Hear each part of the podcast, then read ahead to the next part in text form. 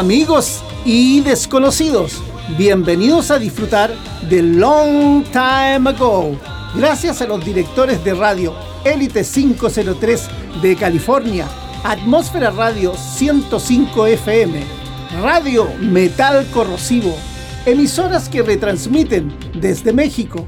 Cada semana nos acompaña Sergio Patiño en su sección Doctor Noise y sus consejos prácticos para músicos independientes. Yo soy Indie, mi sección para los artistas independientes, donde el invitado puede ser tú. ¿Y quién les acompañará en esta travesía? Dorian Z, desde Chile, con la mejor información del rock de todos los tiempos, así como las novedades del día. Sin más, y esperando que disfruten de este programa, corre vinilo.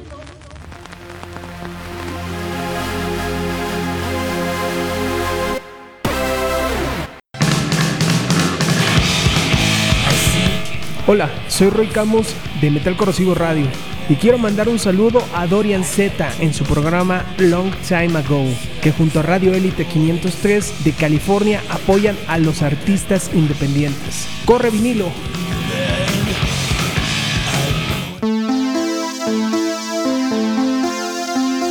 Yo soy Indy, artista independiente.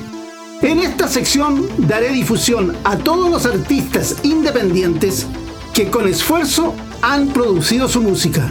Si tú eres uno de ellos, ubícame en Twitter, arroba DorianRock1. Atrévete.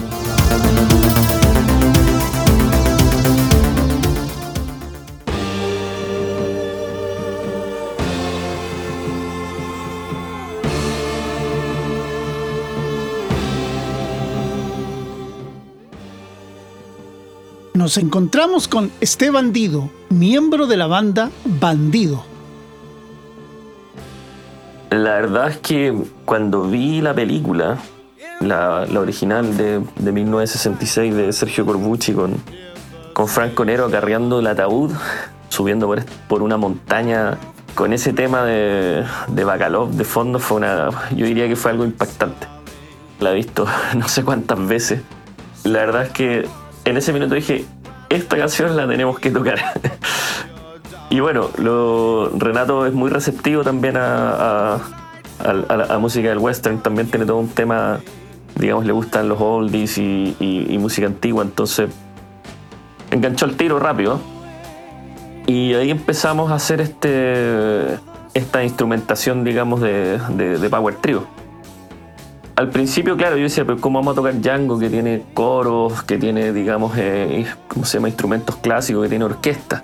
Pero la verdad es que buscando, digamos, una, buena configuración de sonido, con, la guitarra, digamos, eh, con la melodía que, tenga cierta envolvencia y dándole cierta atmósfera, encontramos que se podía reproducir bastante bien. Entonces empezamos a tocarlo mucho en vivo esta canción. Mucho antes que la grabáramos, de hecho, en este, en este disco buena música, buenas películas, buenas canciones, de repente eh, estas mismas reversiones, eh, ¿cómo se llama? Covers, por decirlo, pueden traer música, digamos, canciones que estaban medias perdidas, olvidadas de nuevo al, a las nuevas generaciones. Entonces ahí me di cuenta del valor de eso. Como cuando Clapton decía que él era como una especie de ministro, de, digamos, embajador del blues. Yo no, yo no estoy inventando nada, estoy tomando esas nuevas esas canciones antiguas del, del Mississippi y las estoy trayendo acá, digamos, a, a, a, Inglaterra y a nuevas audiencias. Y yo creo que pasó eso. Y, y eso es un poco lo, lo, bonito, creo yo, de, de esto. Al principio, claro, uno de repente puede ser muy purista. Yo soy muy fan del, del western antiguo, sobre todo el spaghetti, de todo lo que se hizo, digamos, en, en Europa en los 60, 70. Eh, pero claro, es, es, bonito que esa canción se haya reutilizado. Tarantino, un tremendo director, haya hecho una, una relectura y que ahora incluso mucha gente, digamos, que le gustó la película Tarantino, está mirando la Django original de Franco Nero. Entonces, eso la verdad es bonito y algo que yo no lo había apreciado tanto. Te amo, Django. Hace ya muchos años que dejé el amor tras de mí. Yace bajo una de las cruces del cementerio de Tamstown. Si te llevara conmigo, podrías acabar igual. Y quizá sin haber logrado hacerme olvidar.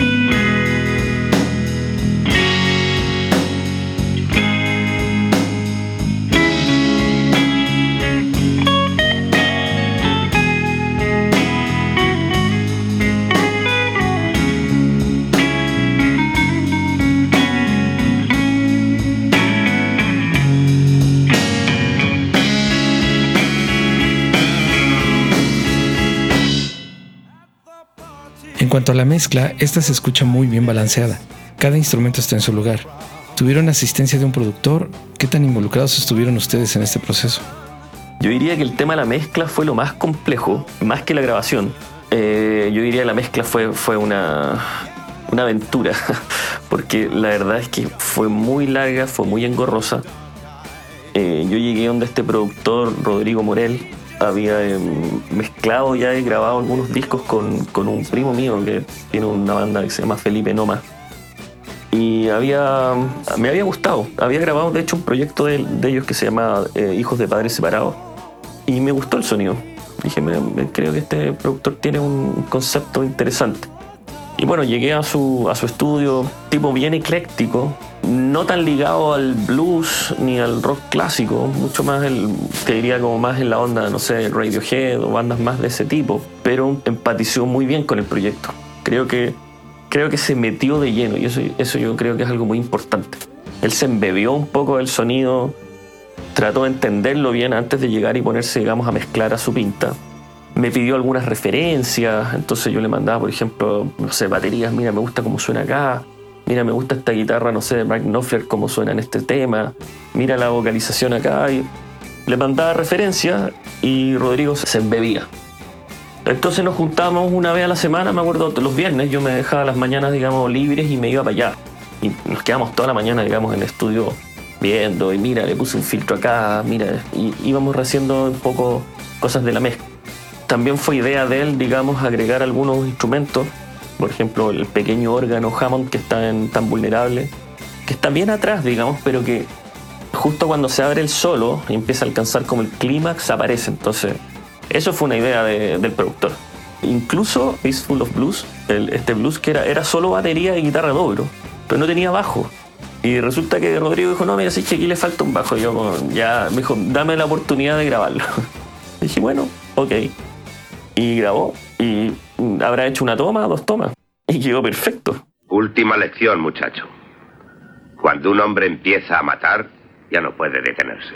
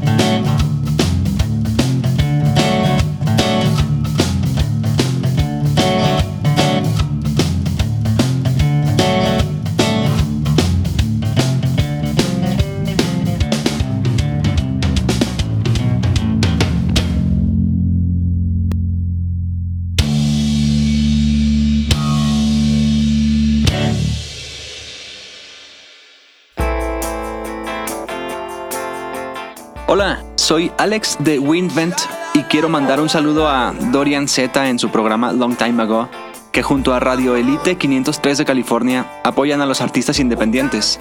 ¡Corre vinilo!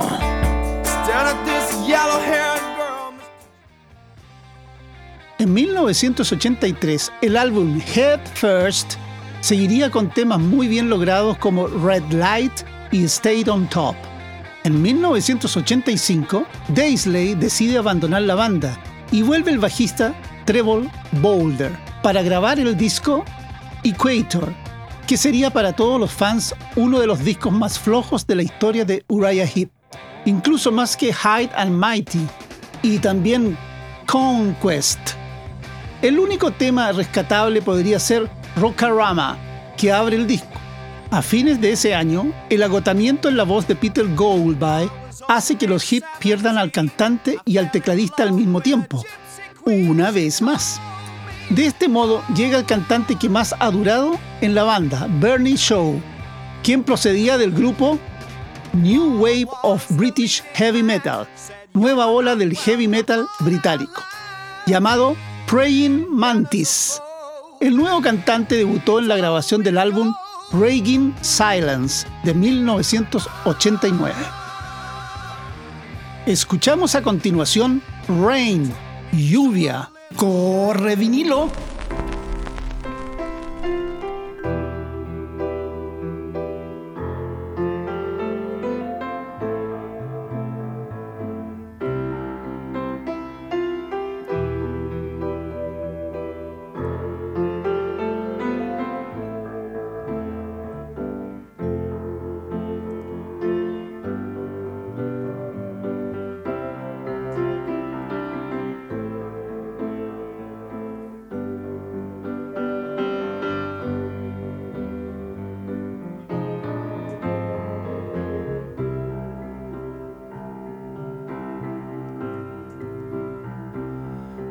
Raining outside, but that's not unusual. But the way that I'm feeling's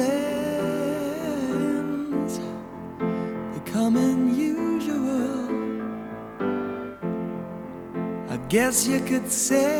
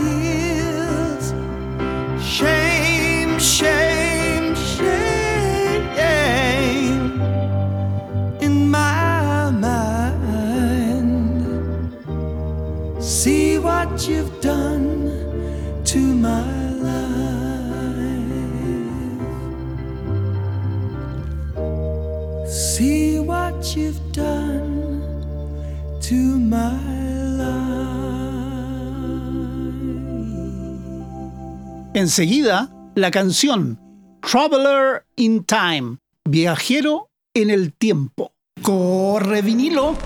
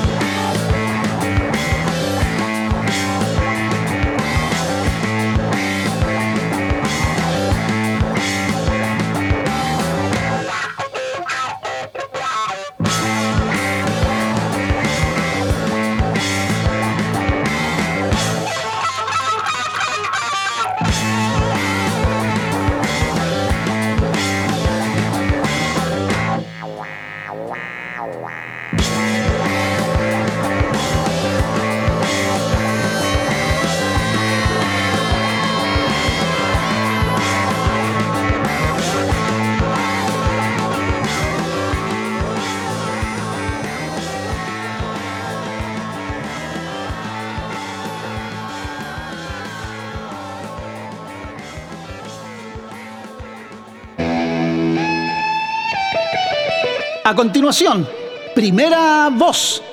Este segmento es dedicado a un solo o interpretación memorable en una canción. Generalmente es de guitarra, pero puede ser cualquier otro instrumento. Yo te hablaré sobre la historia del intérprete, mientras que el Dr. Noise te dirá cómo y por qué funciona tan bien en la canción y en la memoria del público.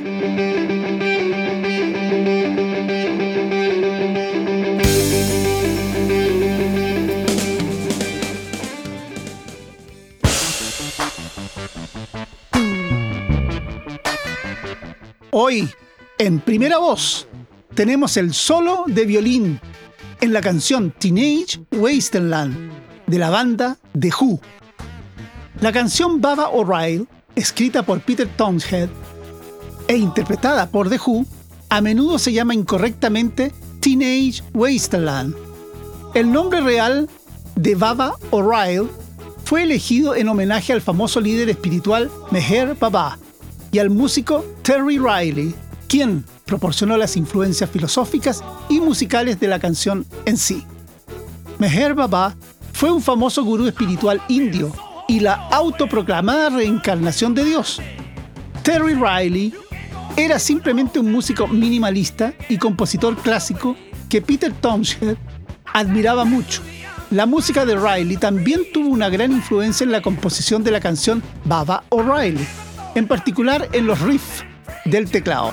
Peter Townshend escribió originalmente la canción como parte del seguimiento de Tommy llamado House, Casa de Vida.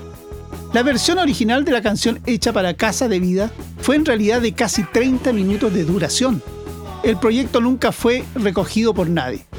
The Who tomó muchas de las canciones de ese proyecto y las encogió para ponerlas en el álbum de 1971, Who's Next, que fue uno de sus discos más populares. En Lifehouse la canción fue cantada por Ray, quien era un granjero escocés. Durante la canción, Ray reúne a su esposa, Sally, y sus dos hijos y los lleva a Londres, tratando de escapar de la tierra de los desiertos. Baba O'Reilly es un himno del rock tan longeva como cinco décadas y que sigue sonando tan fresca como si lo hubieran lanzado hace un mes. La intro del tema es tan icónica como los versos, el coro o la salida. Sin embargo, nos hemos enfocado en el violín del final, no solo por lo genial, sino porque era tan impensable en los años 60 que se requiere un grado de genialidad no solo para crearlo, sino para saber en dónde colocarlo y además convencer a la disquera de que los dejara hacerlo. Tan exótico como un estilo country americano en una banda británica por excelencia, pero tan potente como para ser el sello de la canción, aún por encima de una de las introducciones más recordadas de todos los tiempos. Escuchemos el solo de violín en la canción Teenage Wasteland de la banda The Who. Corre vinilo.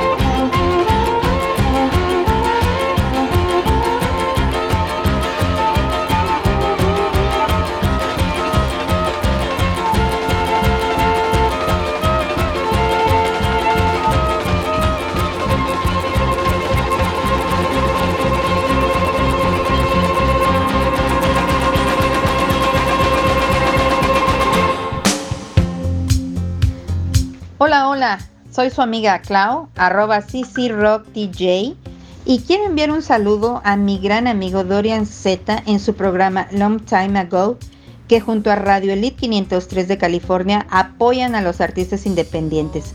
¡Corre vinilo! Ya en los 90, cuando comienza la era del CD, los Hip publicaron los discos Different World, Sea of Light y Sonic Origami. En los 2000 sacan a la venta los álbumes The Magician's Birthday Party, Into the Wild y Wake the Sleeper, el directo Live in Armería y el álbum de estudio Outsider. En el 2018 grabaron un nuevo álbum de estudio llamado Living the Dream. Además de estas publicaciones, la banda se mantiene en constantes giras por Europa con mucho éxito. Quizás no el de su época dorada, pero sí mucho más del que tuvieron en los 80. De igual forma, Uriah Heep mantiene una cantidad significativa de seguidores en Alemania, los Países Bajos, Escandinavia, los Balcanes, Japón, Rusia y en Europa del Este en general, donde aún tocan en estadios. También son numerosas las bandas tanto de hard rock como de heavy metal que reconocen su influencia, como Halloween, Demons and Wizards, Avantasia y los mismísimos Tool, entre muchas otras. Más de los hip, Paradise, Paraíso, Corre vinilo.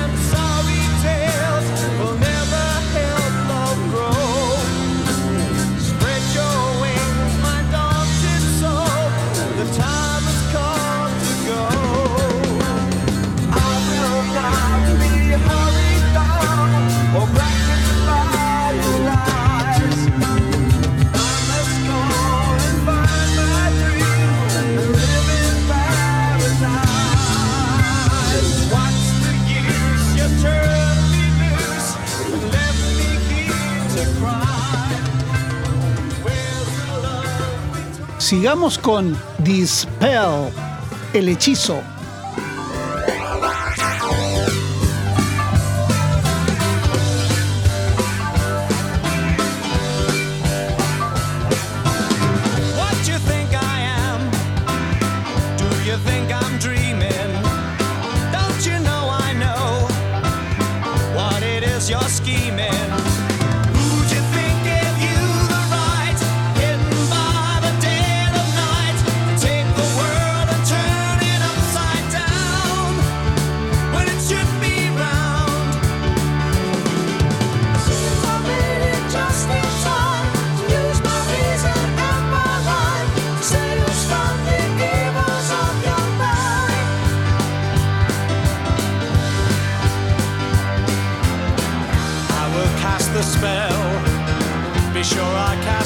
well.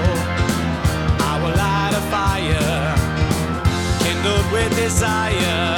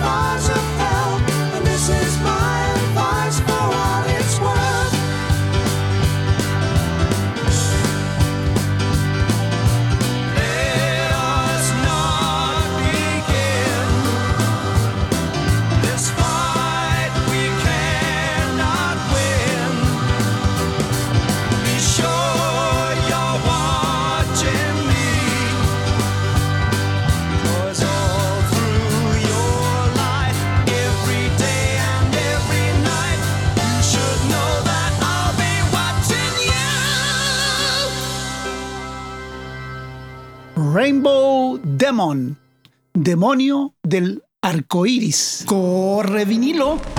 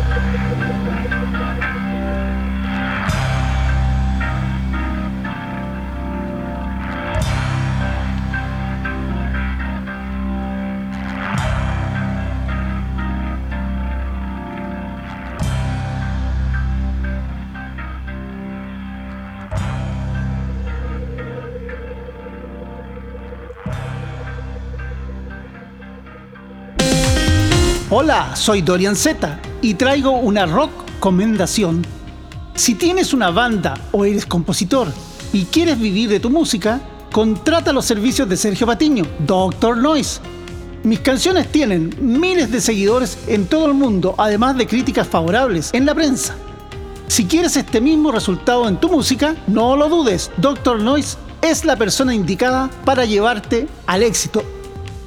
Contáctalo por WhatsApp al más 52 442 48 91 873 o escríbele a su correo electrónico noisemastering arroba gmail.com. Se los recomiendo.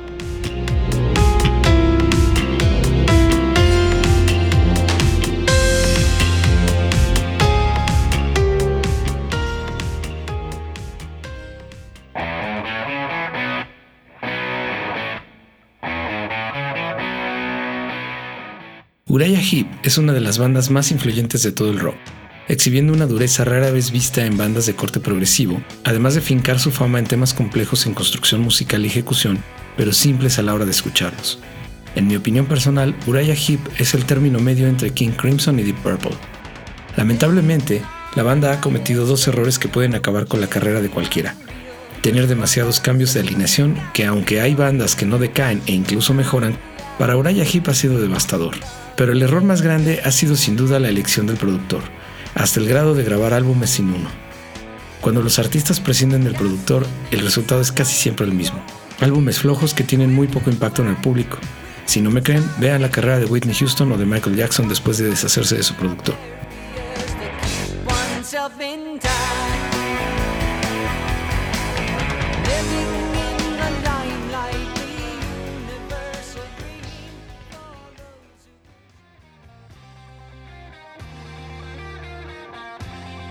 En la senda de Uriah Heep, influenciada por Led Zeppelin, Pink Floyd y Deep Purple, entre otros artistas, se trazó a finales de los años 60 para llegar a su punto culmine a mediados de la década de los 70, época en la que aparecen sus grandes obras, figurando casi a la par junto a Black Sabbath, Deep Purple y Led Zeppelin, formando el cuarteto de máximos referentes del hard rock británico. Hacia fines de los 80, Uriah Heep se convertiría en la primera banda de rock occidental en aprovechar la política de Gorbachev, conocida como Glasnost en la Unión Soviética, logrando dar el primer recital tras la cortina de hierro, donde llenaron el Estadio Olímpico de Moscú varias noches.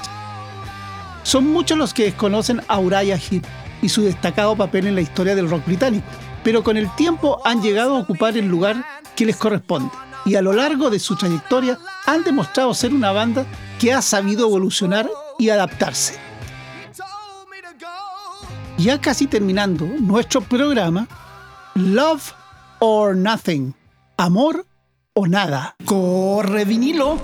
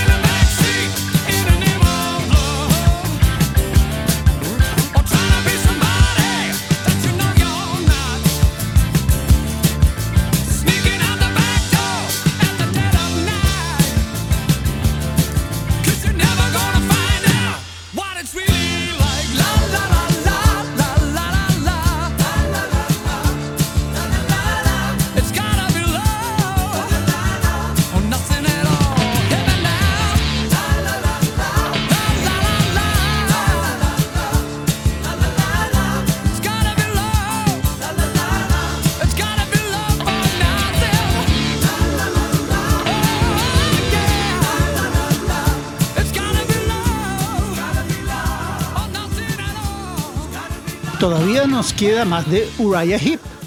Graced by Heaven. Bendecido por el cielo. Corre vinilo.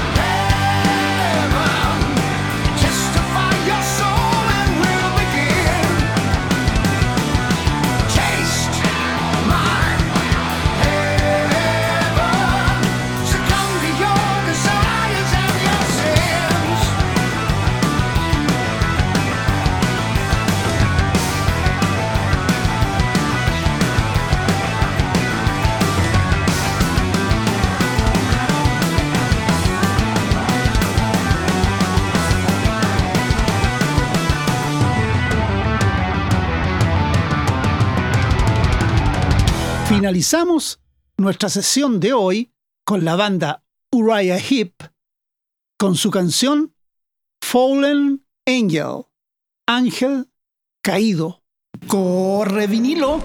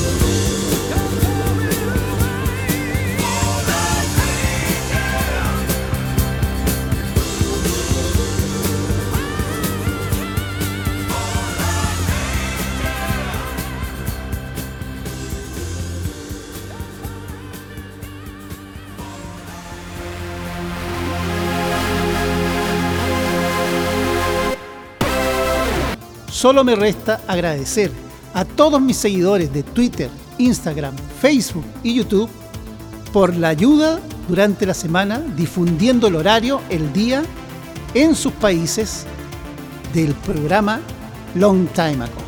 Me despido de ustedes por hoy y los dejo con mi canción Mirada de Luna. ¡Corre vinilo!